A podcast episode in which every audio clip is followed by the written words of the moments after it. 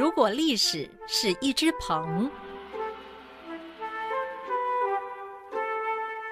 大家好，我是陈启鹏，很高兴来到好好听 FM，跟各位聊聊历史，耐人寻味。民间传说，包公在担任开封府尹期间，有不少左右助手。嗯，像是足智多谋的师爷公孙策，四大名捕王朝、马汉、张荣、赵虎，以及有御猫之称的御前四品带刀护卫南侠展昭。那当然，大家会很好奇啊，啊，这些人是否存在啊？我告诉各位，通通都是虚构。因为这些人完全找不到历史原型，连最有名的南侠展昭都不可考。那很多人都以为说包公在开封府一直在判案，其实我告诉各位，并不是如此的。因为开封府尹这个职位，其实相当于现代市长，而我们知道，市长除了治安跟司法判案之外，还有很多事情要做，诶，包括什么行政管理啦、军队管理啦、财政工作啦，还有相关进见等等的。你说包公哪有什么时间去判案？所以我们上回有提到说。包公在开封府一年多就升官去了，那个是事实哦。那不过他升到哪儿去呢？我告诉各位，他升到枢密院去当副使。那这个职位以今日的眼光来看，有点类似像副宰相或国防副部长的味道。而包公虽然跟在皇帝身边。同样不改他的个性，还经常跟皇帝争辩哦。据说有一次，他跟宋仁宗意见不合，一直跟宋仁宗争辩，争辩到什么地步？把口水喷到皇帝满脸都是。你看这有没有夸张？那还好，宋仁宗是一个宽宏大量的好皇帝，不然包公早就被拖出去砍了。那这也说明，好的大臣要在好的时机遇上好的皇帝，才能够名留青史哈。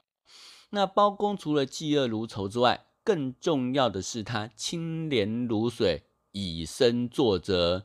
像是包公曾经到端州去当县令，那端州所出产的端砚。天下知名，因为是文房四宝之一，而且是宋朝士大夫最喜欢的雅器，所以端州百姓每年都得向朝廷进贡，而在这边任职的县令都会在朝廷规定的数量之外再多征个好几倍。那为什么要这么多的端砚呢？其实是县令要以此来贿赂朝廷权贵，因为这些权贵喜欢嘛。那县令供上这些端砚的话，那就可以加官进爵。所以。来到这边的端州县令一定都会升官发财，而且多征个好几倍的端砚，这种做法行之有年，已经成为潜规则了哦。那百姓当然是苦不堪言。但很有意思的是，包公一上任就规定说，谁敢再加码征收，绝对重罚。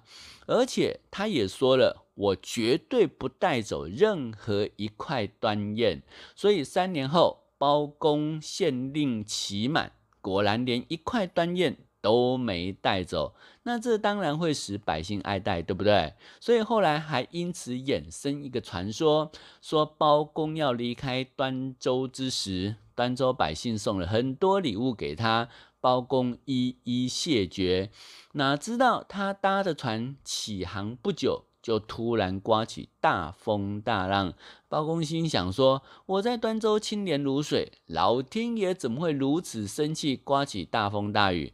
于是就要人检查船舱，结果他的部下居然在船舱角落发现一块百姓偷偷放置的端砚。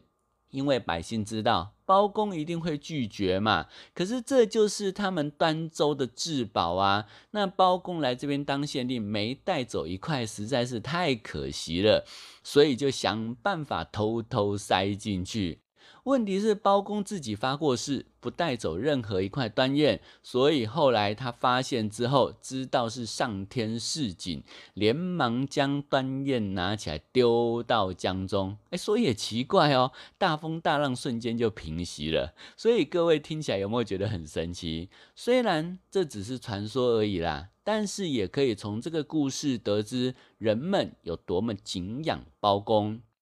而包公死后，朝廷褒奖他，可以允许他陪葬皇陵，所以后来包公就葬在永定陵的西北。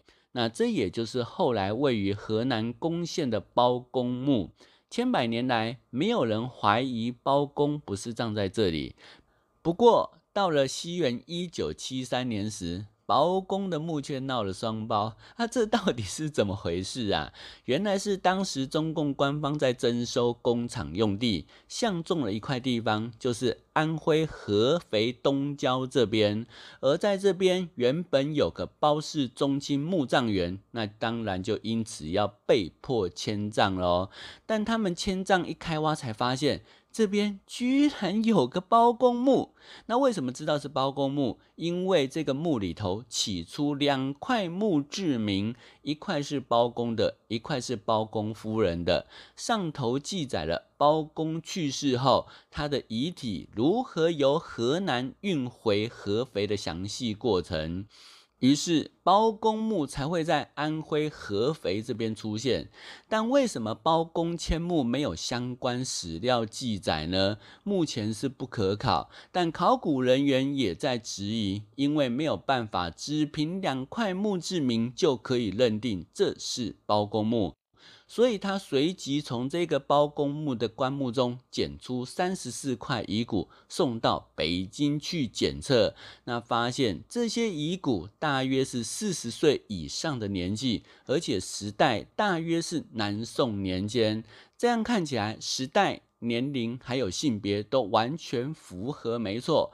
不过如果没有 DNA 鉴定，光靠这样也没有办法证明是包公遗骨，对不对？所以还好，这边呢有个世代在这边守墓的包家后人提供线索，说包公墓曾经遭到破坏啦，所以他还有个原迁葬墓。那考古人员一听，就赶紧去找这个原迁葬墓，结果在这个废弃的墓穴之中，发现一个东西，那就是一尊楠木俑。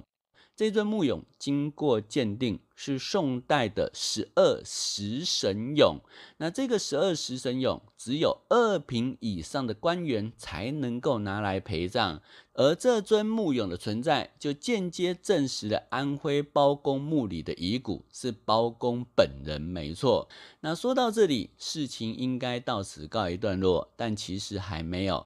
因为当时中共考古挖掘有个不成文的规定，那就是遗骨不算是文物，所以后来遗骨起出来之后，也没有得到什么重视。后来就由包公第三十四世子孙包尊元带回老家肥东文集大报村安葬。